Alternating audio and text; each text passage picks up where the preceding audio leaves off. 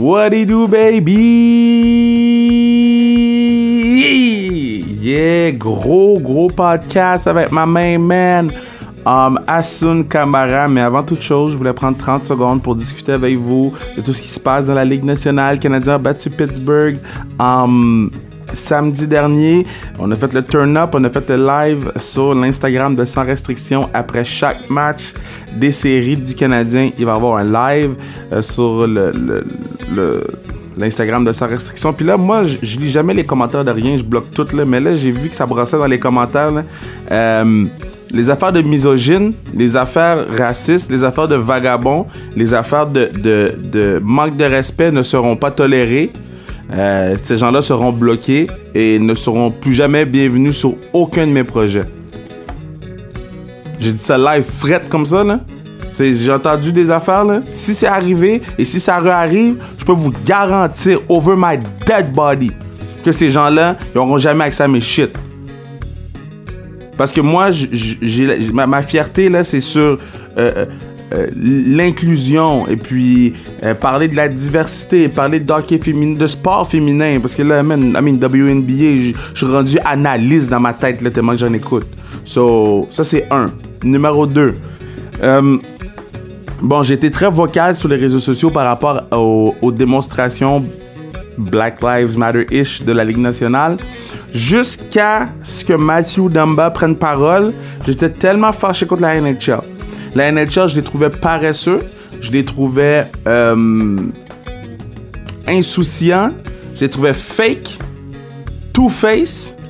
Dire que je, ah, je vais faire une affaire pour supporter Black Lives Matter, mais je mets aucunement le logo Black Lives Matter nulle part. Nulle part sur la glace, nulle part sur la bande, nulle part sur le chandail des joueurs, nulle part sur le casque. Puis après ça, tu dis, oui, mais moi, je suis pour. Mais non, t'es pas pour. Tu veux juste pas te faire reprocher de ne pas l'avoir fait ou de ne pas avoir fait un effort. Now, quand Mathieu Dumba a pris la parole, ça a pris, ça a pris que ce soit un black qui prenne la parole puis qui refasse virer les choses. Mais les choses ne sont pas complètement revirées. Il faut, il va falloir absolument que la Ligue nationale n'ait pas peur de dire le mot Black Lives Matter, n'ait pas peur de l'écrire sur une bande, sur la patinoire, n'ait pas peur de l'écrire sur euh, euh, le, jersey des joueurs, sur le, casque. C'est déjà un grand effort de dire euh, We skate for Black Lives. C'est un très très grand effort. Puis je les applaudis. Puis je les ai roast il y a une semaine ou il y a quelques jours. Puis on évolue ensemble, on apprend ensemble et je sais que il y a beaucoup de gens qui travaillent fort dans les coulisses pour euh, que la Ligue nationale step up son game puis pour que la Ligue nationale joigne des ligues comme NASCAR, NASCAR qui est euh, prédominément blanc, je sais pas si c'est le bon mot là, mais il y, a, bien des blancs dans NASCAR, ok? Puis NASCAR, ils ont été, euh, comment je pourrais dire, meneurs de ligne dans le mouvement Black Lives Matter. F1, j'écoute la F1 en ce moment, on est dimanche pendant que je fais l'intro.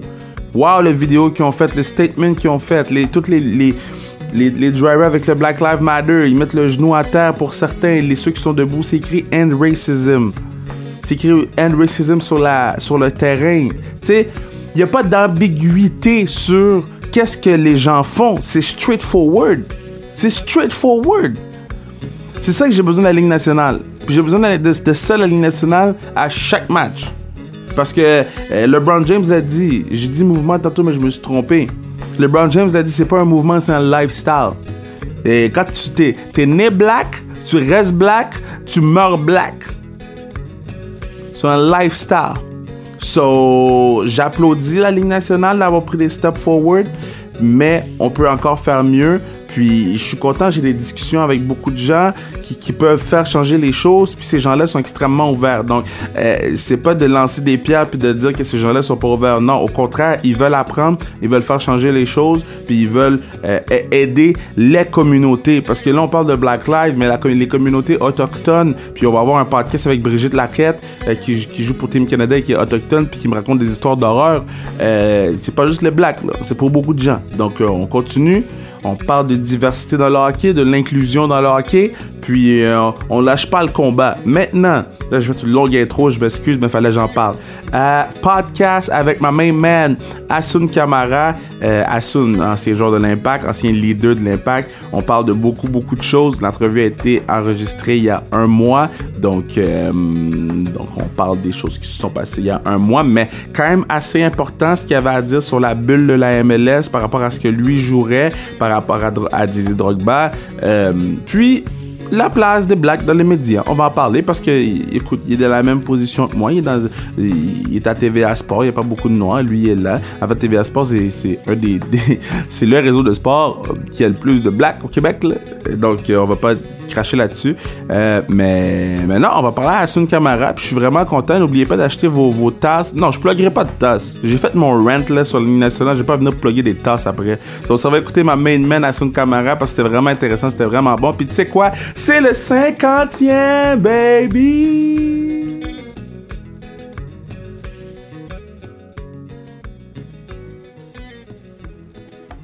Je suis tellement content de l'avoir sur le podcast. Euh, c'est quelqu'un que j'aime beaucoup, c'est quelqu'un que j'apprécie beaucoup euh, naturellement, mais euh, c'est aussi quelqu'un que à chaque fois qu'il parle, je suis comme, god damn, j'aimerais savoir son vocabulaire.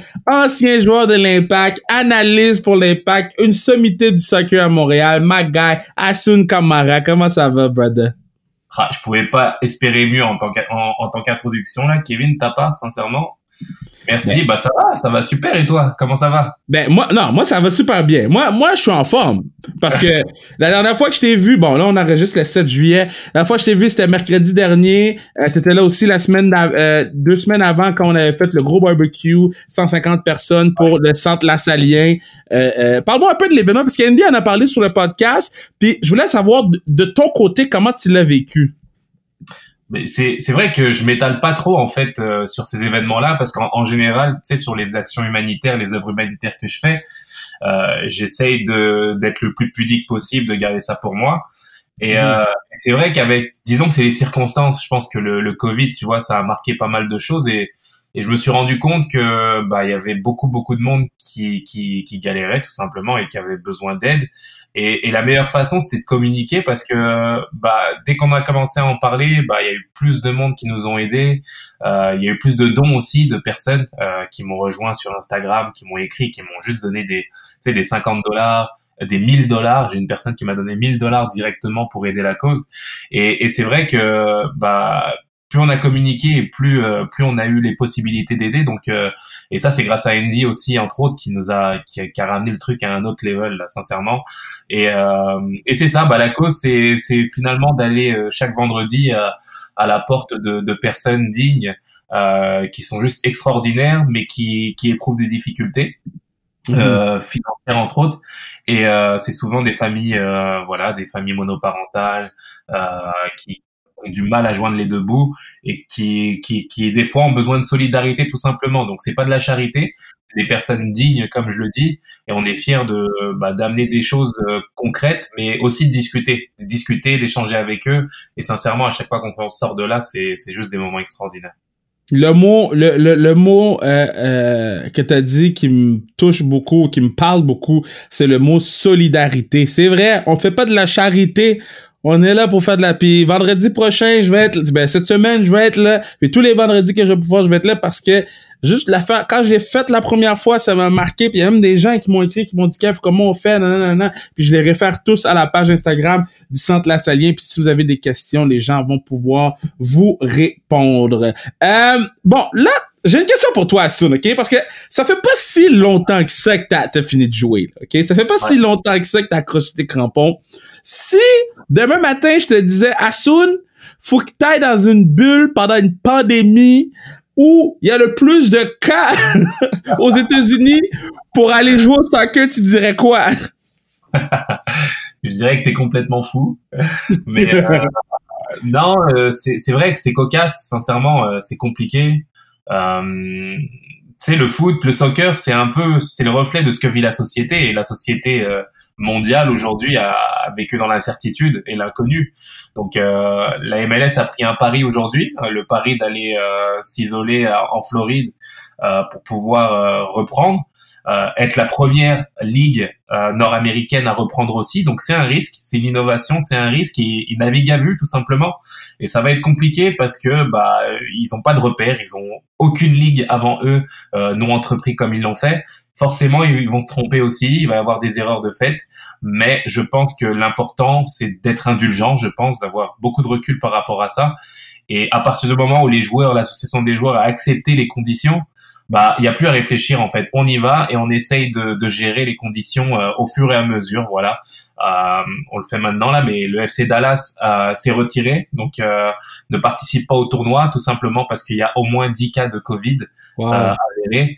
Donc voilà, c'est quelque chose qu'il faut qu'il faut qu'il faut comprendre aujourd'hui, c'est sûr. Et je pense que on n'est pas à la merci d'avoir une autre équipe qui puisse se retirer. On n'est même pas sûr que le tournoi le, le tournoi ira au bout finalement, tu vois.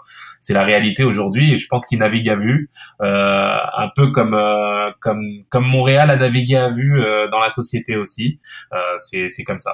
Oui, mais toi, toi, Asun Kamara, 2017, il y a une pandémie, c'est ta dernière saison avec l'impact. Est-ce que tu vas dans la bulle pour jouer? Non, sincèrement, j'y vais, j'y vais. Pourquoi? J'aurais été parce que euh, on vit une situation inédite. Euh, en tant que spectateur, je le vois là. Moi, le foot m'a manqué. Le foot me donne l'heure. Moi, tu sais, quand on me demande l'heure là, je dis bah, euh, je me réfère au match de soccer qu'il y a dans la journée là. L'impact joue à 20 heures, euh, tu vois, c'est ce qui me réfère. Et pendant trois mois, plus de trois mois, là, on n'a rien eu. Et puis en tant que joueur, tu sais, c'est pareil. T'as envie d'être sur le terrain là. C'est ta passion. C'est pas, un, c'est un métier passion. C'est compliqué à, à, définir, mais mais tout ce que tu as envie de faire, c'est d'être sur le terrain. Alors oui, il y a des mesures sanitaires. C'est sûr qu'il y a nos, nos, familles, etc., qui qui comptent. Et il faut prendre des décisions. Euh, mais à la fin, je pense qu'il faut aussi faire confiance à la MLS et qui essaye de, de prendre le, le, maximum de mesures possibles. Donc euh, moi, moi personnellement, j'irai, j'irai et, et, je serais heureux de retrouver les terrains. Est-ce que tu es capable de... Puis je vais te dire comment moi je le vois, ok? Moi, quand je regarde un match de hockey féminin, et vu que c'est mes girls puis que je vais me battre pour eux till I die, c'est certain que j'ai un investissement émotionnel puis que quand je top mon shit, je, suis pas all the way straight, tu comprends? Je suis pas all... J'ai un parti pris. Est-ce que tu es capable de faire la part des choses quand tu parles de l'impact? C'est sûr que, tu sais, t'es imprégné. Moi, je suis imprégné à vie euh, par l'impact. C'est mon club. Euh, c'est le club qui m'a beaucoup donné. C'est le club auquel j'ai beaucoup donné aussi. Donc ça, assurément, tu vois, je suis tatoué impact là où je passe. Là, j'ai beau faire des, des conférences auprès des entreprises euh, même si je suis entrepreneur à côté, on, on me réfère tout de suite à l'impact de Montréal et c'est correct et c'est normal. Euh, maintenant, j'essaie d'être le plus professionnel possible, oui, d'avoir le maximum de recul et d'essayer d'analyser en tant que bah, qu'analyse justement euh, de la meilleure des façons et de façon professionnelle en fait. J'hésite pas à dire quand c'est bien, euh, j'hésite pas à dire quand c'est moins bien et que c'est pas bon aussi. Et à la fin, je pense que tu gagnes le respect de cette façon-là et, et le fait de, de comment dirais-je, de pas être authentique et sincère dans tes réflexions, dans tes analyses. Tu sais, j'aurais duré trois semaines là. À la fin, ça se voit mhm. que tu, tu, triches et que t'es pas t'es pas sincère. Donc euh, ça dure trois semaines et tu restes pas dans ce métier-là. Donc je pense que c'est l'authenticité qui fait la différence. Et à la fin, tu sais, j'ai critiqué des joueurs de la meilleure des façons et, et, et, et à l'inverse aussi en disant quand ils étaient pas bons. Euh, il y en a aucun qui m'en a tenu rigueur parce qu'ils savent qu'à la fin c'est juste le reflet de leur propre performance. Euh, je, je t'ai parlé de que tu faisais d'autres choses. J'aimerais mentionner ton livre Saisir sa chance euh, quand le sport rencontre l'entrepreneuriat. Euh, c'est toi et Benoît Chaluffo. Donc, euh, ouais. vous pouvez aller vous le procurer n'importe où les qui vendent des livres. Là, vous pouvez aller vous procurer ces livres-là. ce que je trouve intéressant dans ce que tu as dit, puis bon, moi tu sais, je suis un gros fan de, de sport en général. Donc, donc ouais. quand je vois Big Papi, David Ortiz parler des des, des Red Sox, tu sais, il y a toujours la, la, la, fibre Red Sox en lui. Quand je vois euh, euh, Alex Rodriguez parler des Yankees, mais les Yankees, ça va toujours être important pour lui. Est-ce que il y a un des joueurs à qui, de qui tu parles, tu dis, damn, je peux pas croire, que je vais. Même s'il l'a bien pris, tu t'es pas inconfortable un peu à dire, god damn, le gars a mal joué, faut que le roast. Ouais, non, es, comme t'as dit, c'est, c'est, t'es obligé de faire le métier à la fin, tu vois. Et comme t'as dit, t'as, as parlé de Rodriguez entre autres. Euh, les gars sont marqués par euh, par euh, le club auquel ils ont appartenu et Et forcément, moi, j'ai, il y a encore des joueurs avec qui j'ai joué qui sont sur le terrain, tu vois. Je te Mhm. prends l'exemple d'Evan Bush, par exemple, pour parler concret. Euh, c'est le gardien historique de l'Impact. C'est lui qui a, il a donné beaucoup. J'ai joué, j'ai vécu beaucoup d'ém- d'émotions avec lui, négatives et positives. Euh, et à la fin, je suis obligé d'analyser ses performances. Et aujourd'hui, il joue pas. C'est Clément Diop qui a pris sa place. Euh, mais quand c'était pas bon, il a fallu que je le dise aussi. Pourquoi? Parce que tu t'es, comme je t'ai dit, t'es pas crédible. Si demain je viens et que je défends constamment Bush parce que c'est un ami, parce que parce que je l'aime beaucoup, etc. Ou ou demain euh, le, le travail du, du coach euh, que j'aime beaucoup, mais Patrice Bernier par exemple qui coach avec euh, avec le staff et et, et t'es pas authentique, mais ça même lui il va te regarder, il va dire Assoun, bah pourquoi tu fais pourquoi tu fais ça, tu vois? C'est- ça, c'est ça où la chance que j'ai, c'est qu'ils sont super intelligents. Il y a beaucoup de recul sur les choses aussi, et qu'à la fin ils savent que c'est un métier que je fais aujourd'hui, euh, qui m'oblige à donner la vérité aux, aux gens, tout simplement. Tout comme eux, ils sont obligés de donner leur meilleur pour les gens qui viennent acheter leurs billets, tu vois. Donc ils comprennent que c'est professionnel, et puis et puis c'est là, c'est ce qui fait la différence, c'est ce qui fait que tu vas durer ou pas dans ce métier. Je suis tombé sur une photo dernièrement. Sur la photo, il y avait euh, bon Nicolas Martineau. On lui souhaite bonne chance avec Obélix. Il y avait euh, Jonathan, euh, Jonathan qui était là, Bourgo. Puis il y avait assis un à côté de l'autre. Patrice Bernier, Assun Camara et moi-même Kevin Raphaël. On était trois blacks en même temps à la télévision. J'ai regardé Ouais. cette photo-là, puis tout de suite dans mon feed après, c'était la photo du gars artiste. et j'ai, transition. Oui, tout de suite. et j'ai fait, j'ai fait, co- comment ça se peut? Toi, comment t'entrevois tout ça? Parce qu'on a déjà eu la conversation au centre La Saline, puis je trouvais que les propos qu'on avait étaient assez importants pour qu'on puisse, you know, le partager avec les gens, puis éduquer les gens par rapport à la situation. Toi, comment t'as vu ça? Non, c'est sûr que quand quand j'ai vu, euh, moi c'est à travers euh, Sugar Shamik, j'ai vu euh, j'ai vu un petit peu les honorés, les personnes honorées pour le gala, et je commence par dire ça, c'est que toutes ces personnes-là sont amplement méritantes, elles ont fait un travail et un parcours pour devenir là, pour arriver là, et il est nullement question de remettre en question leur euh, euh, leurs compétences ou leur mérite tout simplement. Et j'utilise ces termes exprès, je parle de mérite parce qu'à la fin, euh, ce qui est compliqué, c'est d'arriver à revendiquer des choses, mais sans passer pour euh, en position de victime, en fait, tu vois, euh, de se dire que quand on va crier des choses, ou je prends l'exemple concret d'un Kevin Raphaël qui, qui a travaillé fort, euh, t'as un parcours, t'as fait des choses, t'as fait des sacrifices énormes que les gens ne voient pas, parce que quand on te voit à la télé, t'es toujours souriant, euh, on a l'impression que t'as la belle vie, etc., alors que c'est juste le reflet finalement de tous les sacrifices et toutes les galères que tu as vécues et que toi seul sais, peut-être avec tes proches et ta famille.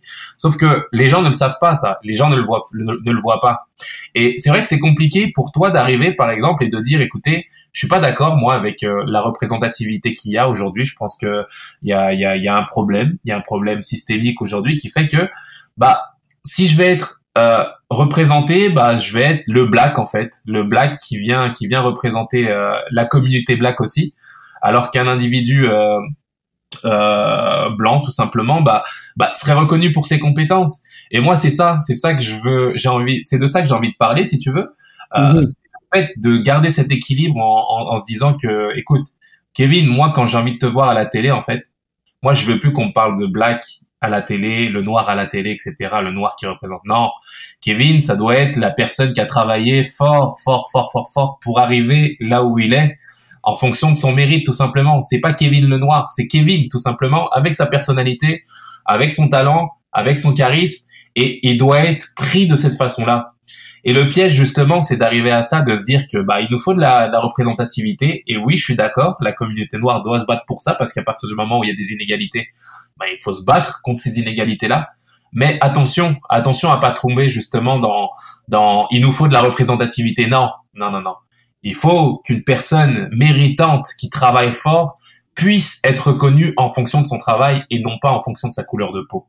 Et ça, ça doit valoir pour tout le monde en fait. On est en 2020, 2020 aujourd'hui, on doit arriver à ouais à, se défaire de ça parce que sans ça, on risque justement, comme je l'ai dit au début, bah, de passer pour une personne qui a une position victimaire, etc.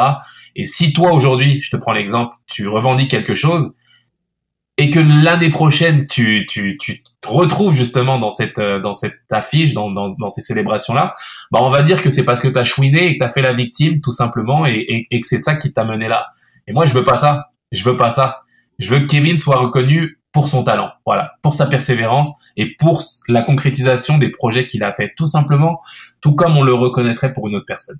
Tu vois, ce que, ce que tu dis est tellement important parce que Asun, tu sais pas à quel point, ben, en fait, tu dois le savoir, mais le nom, je parle pour les auditeurs qui l'écoutent, qui écoutent en ce moment, le nombre de personnes qui me disent, ah, c'est le noir à la, à la télévision, c'est le noir de TVA Sport, c'est, euh, on dirait que puis je suis fier d'être noir. Je, vais c'est même pas une question d'être c'est juste que non les personnes qui qui ils savent même pas si je suis bon ou pas. C'est ou qui me disent ouais mais toi t'es là parce qu'il y avait besoin d'un noir comme si j'étais un, un, non talentueux moi je vous dis à chaque fois que quelqu'un me dit ça puis je les lis sur les réseaux sociaux puis ça me fait mal ça me fait mal parce que je travaille tellement fort day in day out pour être plus que le noir à la télévision, puis pour être plus que ouais, mais il y avait besoin d'un black. So, si vous entendez quelqu'un dans votre, votre entourage dire ça, que ce soit Asun, Kevin Raphaël, Mickey Guerrier, Didier Orméjus, euh, euh, euh, Andy Maïpressoir, Pierre Rivelard, euh, euh, Mariem, si vous entendez ça, dites reality check la personne. Ça vaut la peine parce que moi personnellement ça m'affecte et ça m'affecte et je dois pas être le seul. Non, c'est ça, c'est exactement ça, Kevin. Tu sais, euh, les réflexions que tu as, on les a tous, hein, on les a tous, et, et, et c'est ça le piège justement. Moi, je pars du, du constat où, sais, c'est la communication qui doit aider, c'est le fait justement de, de s'ouvrir et de discuter. Je te donne un, un exemple concret là, mais euh, euh, le gala Dynasty par exemple, ouais. euh, la chance d'en parler un petit peu avec euh, Carla ou d'autres, euh, et, et, et j'aime beaucoup la l'intention qu'il y a derrière. J'aime beaucoup le fait qu'on essaye justement de mettre en avant euh, des exemples, euh, des références pour la jeunesse, de se dire qu'il y a de l'espoir, etc., qu'on peut arriver à faire des choses extraordinaires et que justement ça, on met en avant justement le, le la compétence de, de personnalité euh, issue des minorités. Euh, et en même temps, j'ai envie d'ouvrir la réflexion justement de savoir si justement l'essor et, la, la, et, le, et, le, fait d'avoir ce genre de ce genre de programmation, ce genre de récompense, bah, donne pas le prétexte justement rêvé euh, aux institutions entre guillemets classiques, euh, bah, de se dire ok bah les blacks de toute façon ils ont leur propre récompense donc ça ne sert à rien finalement de les récompenser euh, de façon classique parce qu'ils vont être récompensés en fonction de leur communauté tu vois. Et c'est là où je parle de communication. Il faut qu'il y ait une étroite communication et, une explication et, des, des, échanges tout simplement qui font que bah l'essence du début ne soit pas contre-productive. Euh, contre-productive dans le sens où euh, bah finalement on a créé justement une sorte de, de communautarisme négatif qui fait que bah on sépare les uns des autres et c'est plus euh, en fonction de notre talent tout simplement qu'on est récompensé, mais en fonction de notre couleur de peau. Et peut-être que ce que tu vis et ce que tu ressens toi, quand tu parles justement de choses comme ça sur les réseaux sociaux, bah, c'est peut-être issu de ça aussi. Ça donne le résultat de ça, de se dire, bah oui, c'est le noir euh, qui travaille chez TVA Sport. Euh, il y a des gens qui auront cette réflexion-là, malheureusement.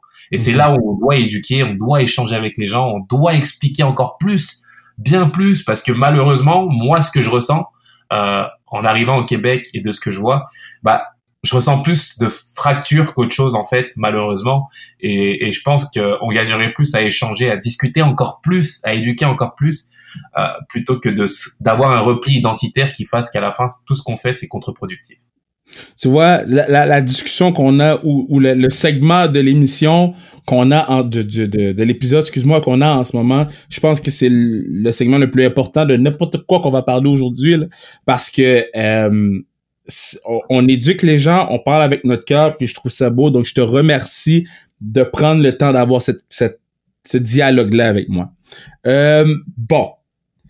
Asun Kamara 2011. Excuse-moi, j'inverse. Asun Kamara 2017 rencontre Asun Kamara 2011. Il lui dit quoi? Ah, c'est une bonne question, ça. Ah oui, bravo, bravo. Euh c'est la première fois qu'on me pose cette question, mais il lui dirait, je pense, euh, j'ai envie de dire bravo. J'ai envie de dire bravo parce que euh, le Hasoun Kamara 2011 était un garçon qui, euh, bah, qui était à la recherche d'un défi, à la recherche d'un défi euh, et qui cherchait à se relancer en fait après euh, après un échec, après euh, le fait d'être tombé au chômage et de de plus avoir de club en fait euh, et de et de projet. Et je suis arrivé en 2011, euh, en février 2011 très exactement.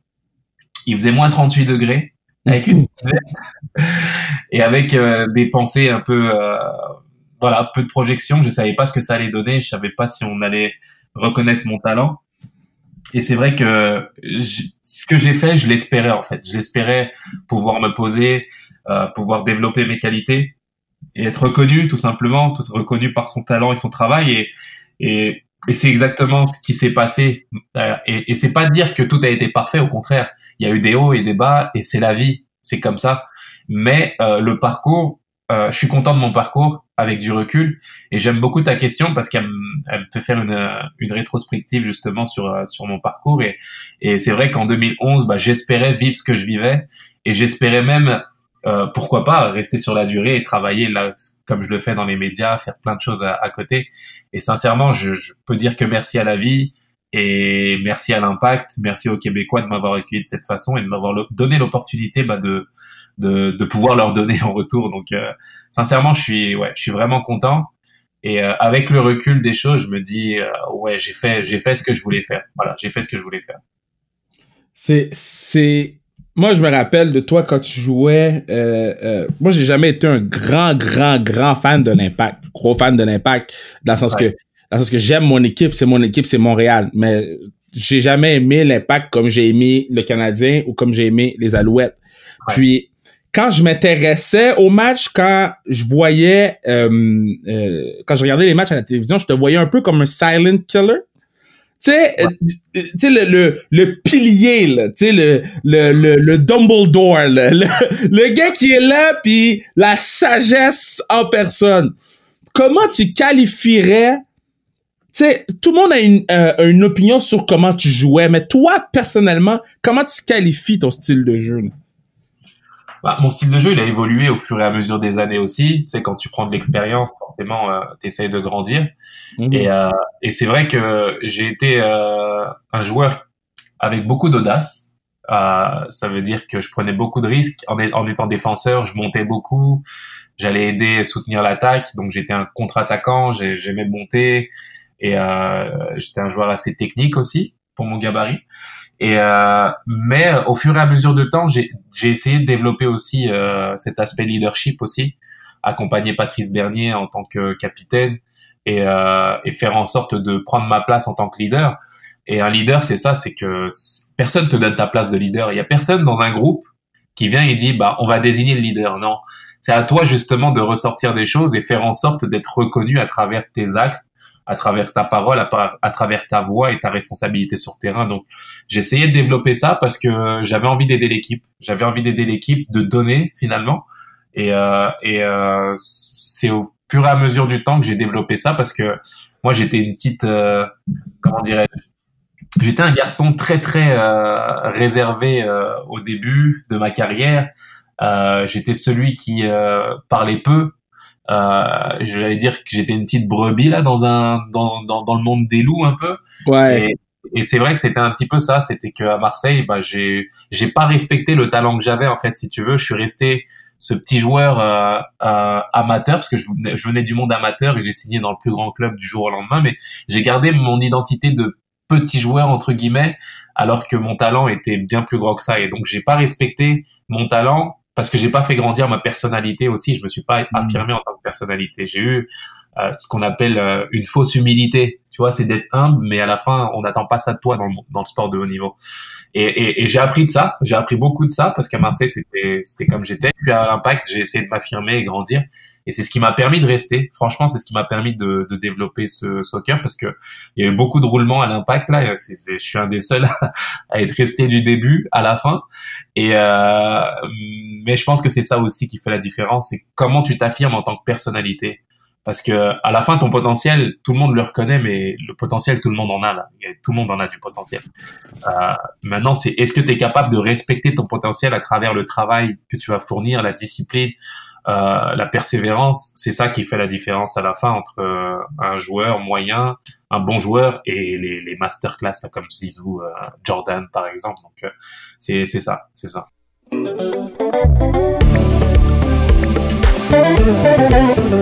Yeah, c'est le moment du podcast que je vous dis que vous pourriez acheter une tasse sans restriction. Sans restriction sur le zonekr.ca. Des tasses, des tucs, des casquettes. Des... Là, je sais qu'il y a un peu de retard dans les commandes, mais c'est parce que vous êtes 904 à commander en même temps. Là. Donc, ça s'en vient. Puis, j'ai vraiment, vraiment hâte de vous sortir mon tout nouveau projet, mon tout nouveau, tout nouvel item. Donc, euh, restez à l'écoute, restez sharp. Puis, let's go, baby. Let's go. On retourne écouter Asun. Zonekr.ca tu vas dans le catalogue sans restriction, baby! De, de toutes les années que tu as joué, je erase toutes sauf une. Tu gardes laquelle? Euh, je garde. T'en as beaucoup, là. de, de, 2003 à 2017, là. T'en as, là. Moi, je erase tout. Infinity euh, Stone, là. Bang! Il t'en reste juste une. Tu prends quoi? Euh, ben, je dirais. Ah, ah c'est une question difficile que tu me poses. Euh, je dirais la dernière, allez, la dernière. Ah ouais? Ouais, parce que c'est. Je vais t'amener dans un, aspect différent, en fait. Euh, c'est pas la plus belle année. Sincèrement, ça a été compliqué pour nous. On n'a pas été très très bon. mais disons que, en fait, si tu veux, j'ai fait appel à une coach de vie, moi, en 2015, euh, où j'ai travaillé, en fait, sur le développement personnel beaucoup et sur le, le la performance parce que je, je, sentais que je pouvais faire beaucoup mieux et, et, et ça m'a beaucoup aidé. Donc en 2015, j'étais j'étais vraiment pas bon, j'étais pas bon sur le terrain, je sentais pas bien, etc. Puis en 2016, je finis joueur de, de défenseur de l'année, etc. Mm-hmm. Euh, avec ce travail-là, tu vois. Et, et c'est dire que euh, bah en fait la dernière année, j'ai ressenti beaucoup de gratitude au métier de joueur de soccer en fait. Ça veut dire que je venais à l'entraînement, je ressentais les choses, euh, j'étais en plein euh, dans, dans l'expérience de, de ressentir justement la chance que j'avais d'être joueur de foot. Et je crois que j'ai jamais autant ressenti ça de ma vie en fait.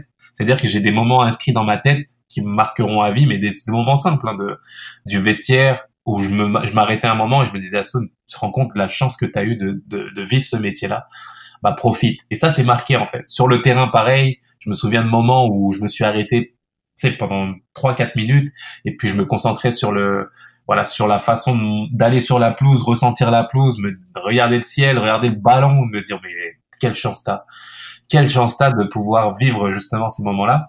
Et, et, et c'est vrai que bah, j'ai beaucoup fait ce travail-là et ça m'accompagne aujourd'hui. Tu sais, quand on me pose la question à, à dire euh, est-ce que tu regrettes est-ce que tu as, envie de retourner sur le terrain, etc. Je, je dis souvent non parce que j'en ai profité en fait. J'en ai profité énormément et j'ai je me suis rendu compte de la chance que j'avais. Et souvent, il y a certains joueurs, athlètes, professionnels, ils voient pas le temps passer, mais ils vivent le truc sans forcément s'arrêter sur la chance qu'ils ont parce que, tu sais, c'est des métiers qu'on veut faire depuis tout petit. Quand on est passionné par un sport, c'est notre rêve, c'est d'en faire notre métier. Et puis quand t'es dedans, bah des fois t'as voilà, t'as la routine qui vient, t'as t'as tu t'apprécies pas comme tu devrais apprécier et t'oublies que c'est c'est une chance fabuleuse que tu as donc euh, donc ouais je dirais plus cette euh, cette dernière année là où j'ai j'ai accentué ces ces faits là de gratitude et de et de chance de de pouvoir euh, faire ces disciplines là J'étais sûr que tu allais me dire ton année MVP Defense, mais je suis vraiment content de... de... C'était tellement plus euh, sage que moi. Moi, j'aurais dit ma meilleure année statistiquement parlant. Moi, ouais, je pourrais. mais c'est plus sur euh, le ressenti de, de personnes et de joueurs où je vais t'emmener et, et, et, sincèrement ouais c'est plus euh, dans ce sens-là. Très cool.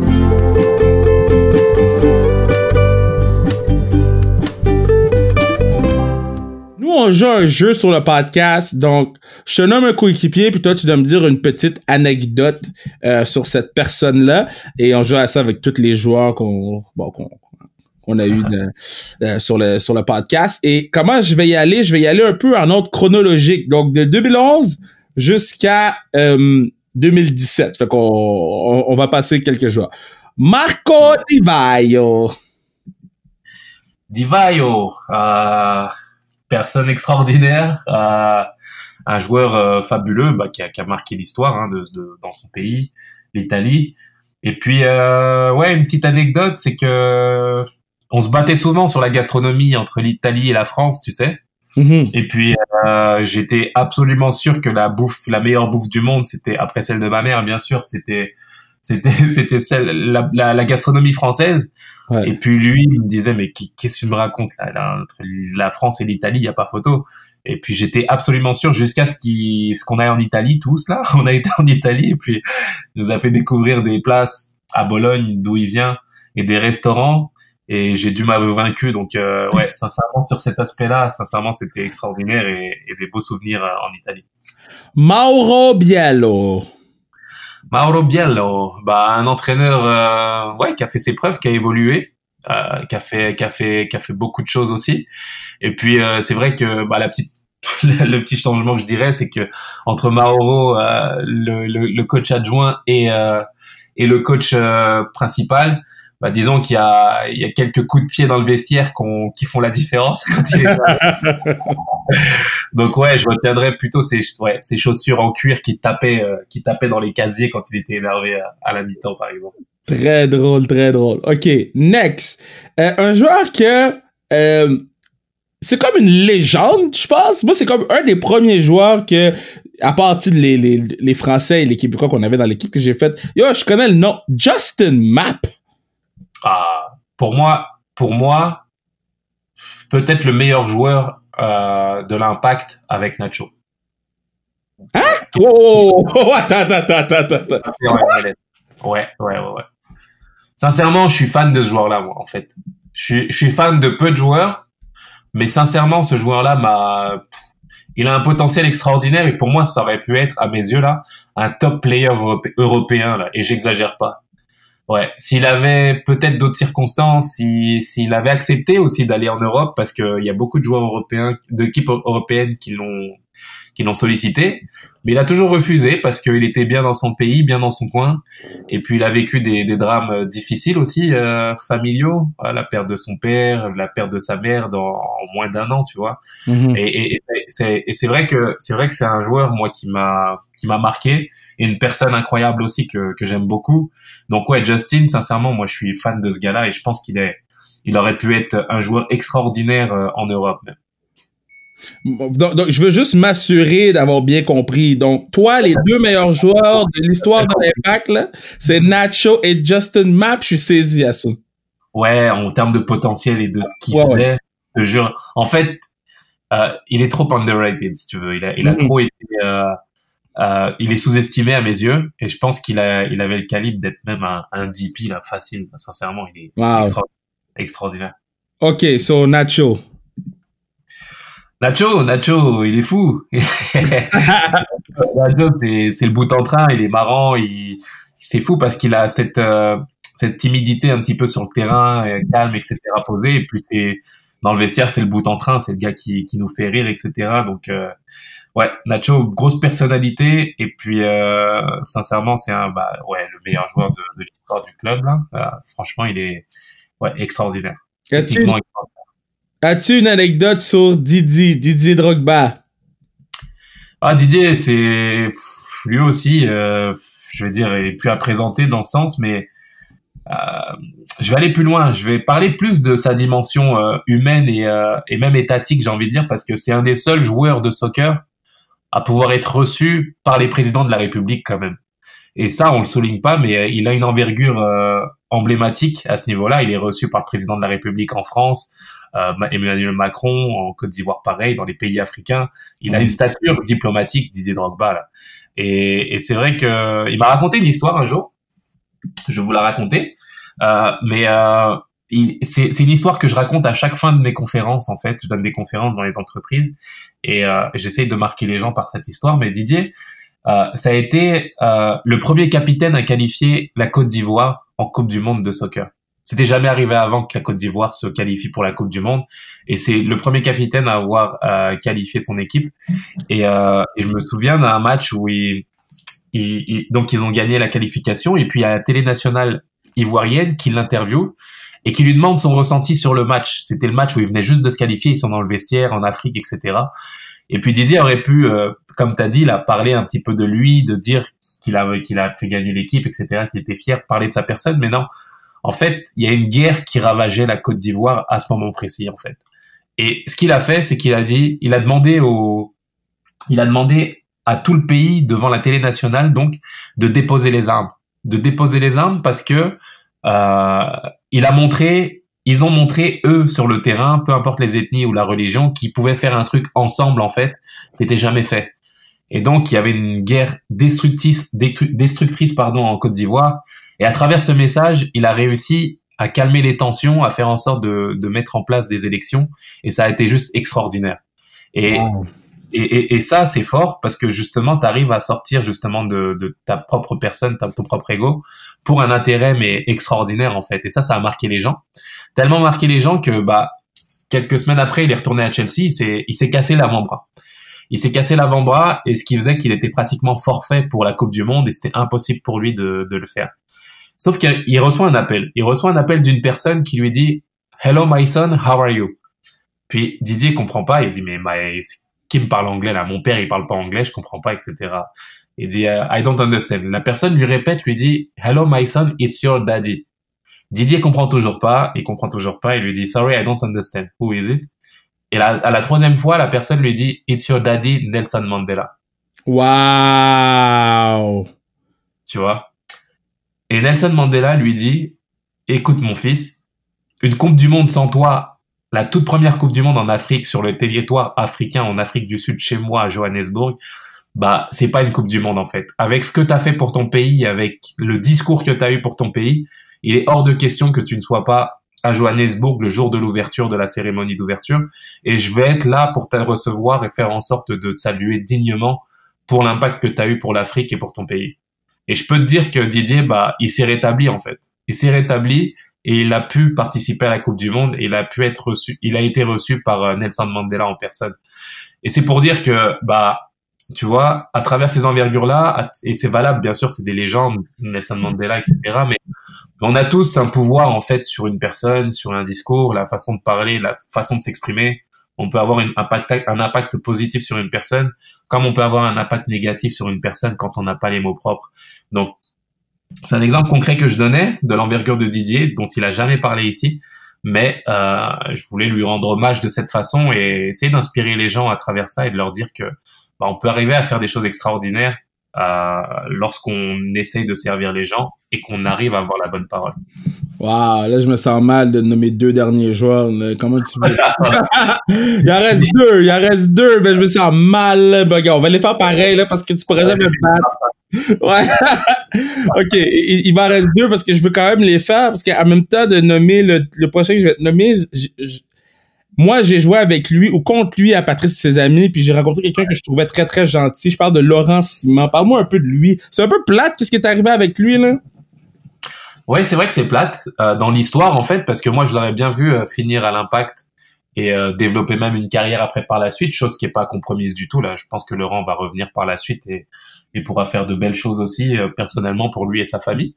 Euh, mais c'est vrai que Laurent, il, pour moi, c'est un joueur franchement au-dessus de la moyenne dans l'instinct, vraiment. Je pense que j'ai rarement vu des joueurs qui, euh, quand ils sont dans leur dans l'instinct et qui réfléchissent pas trop, qui se prennent pas la tête, il est au, il est inarrêtable pratiquement c'est tellement inarrêtable que je l'ai vu un, match face à Rolando une fois au Stade Saputo.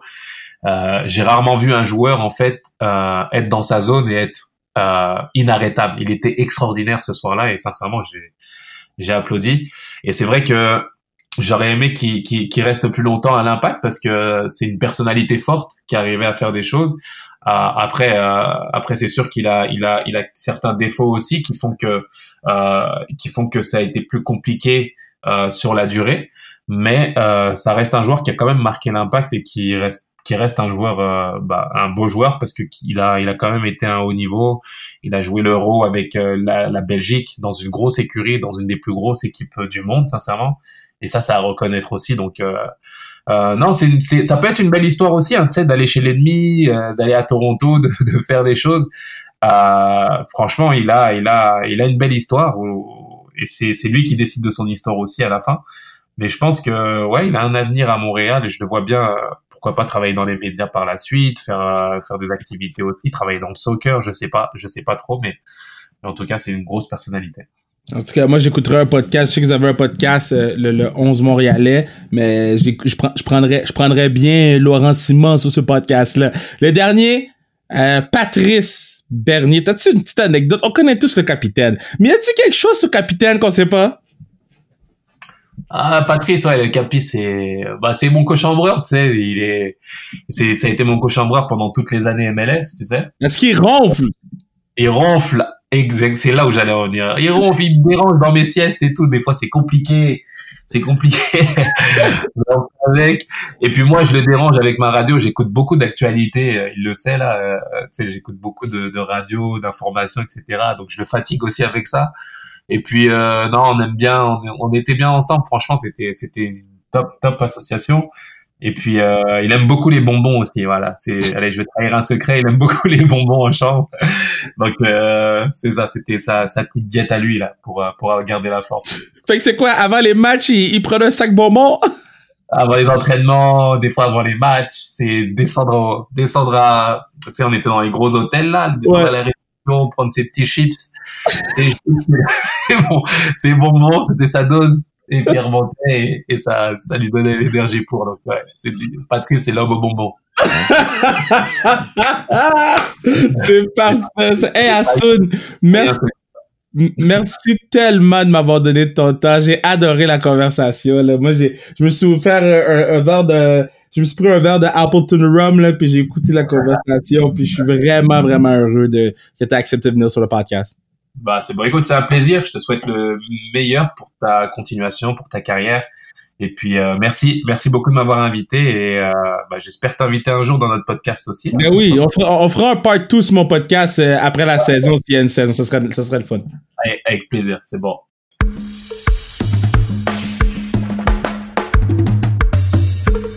Yeah, quelle belle discussion avec ma main man Asun. Quelle belle discussion. On apprend. il parle tellement bien, man.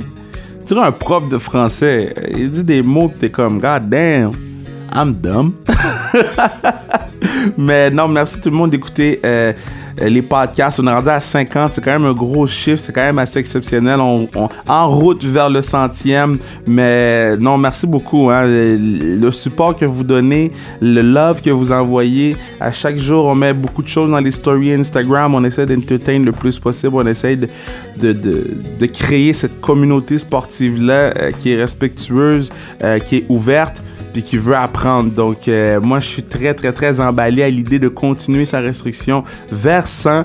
Euh, puis, merci encore à tout le monde qui achète des, des items sur, sur des items sans restriction. Ça permet en sorte qu'on puisse continuer le podcast, qu'on puisse acheter de, de bons équipements. Euh, parce que moi, je suis très habile de mes mains. J'ai échappé le micro, il y a un gros trou dedans. Je suis fâché, mais c'est pas grave. Mais on, on en a acheté un autre. Donc, ça nous permet de puis d'évoluer, hein, parce que bientôt, quand le COVID va, s'estomper, je dis bientôt, un jour, il va falloir qu'on retourne en studio. Notre studio est prêt. On attend juste qu'on ait le go, euh, le go de logo. Et puis, man, quand on va retourner en studio, les podcasts vont être encore plus fire. Donc, euh, moi, lundi matin, demain, j'embarque dans huit tournages de podcasts pour vous. Donc, on va avoir TP un autre mois d'avance. Donc, ça veut dire que vous avez un autre mois assuré de sa restriction. Il nous en reste un peu quelques-uns de ce qu'on a fait durant l'été qu'on veut absolument vous passer parce que c'est très, très bon. Mais euh, euh, y a une chose que je veux saluer, par exemple,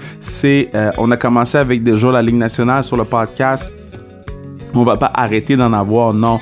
Euh, mais euh, je, trouve, je trouve ça intéressant d'offrir la perspective de gens de d'autres sports puis euh, de voir des gens comme Lisanne, Lisanne Richard avoir des chiffres aussi bons qu'un joueur de la Ligue nationale, c'est powerful. D'avoir des gens comme Gabriel Nadeau-Dubois avoir des gros chiffres, c'est powerful. C'est pas des, joueurs pros parce que les gens vont dire ouais mais les podcasts ils roulent sur les joueurs de la Ligue nationale. Non, avoir une Jill Sarnier qui joue pour Team Canada, c'est en anglais, puis elle a des aussi bons chiffres qu'un joueur de la Ligue nationale, c'est powerful. Ça en dit beaucoup sur c'est quoi notre communauté.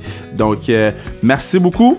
On se revoit vendredi, peut-être mercredi, mais vendredi, c'est sûr, Puis oubliez pas des lives Instagram après chaque match du Canadien sur sans restriction. On a des invités spéciaux. Euh, notre, notre, chroniqueur, c'est euh, euh, Zach Foucal qui donne le Living Sisu Player of the Game. Espérant qu'il sortira pas les mêmes lunettes LED a sorti lors du dernier. Mais bon, mais bon, tu m'amènes Zach, on l'aime. Zach, c'est le deuxième podcast le plus écouté de l'histoire de Sans Restriction. Donc, euh, faut lui donner du love. Puis sur ce, je retourne écouter la F1, baby!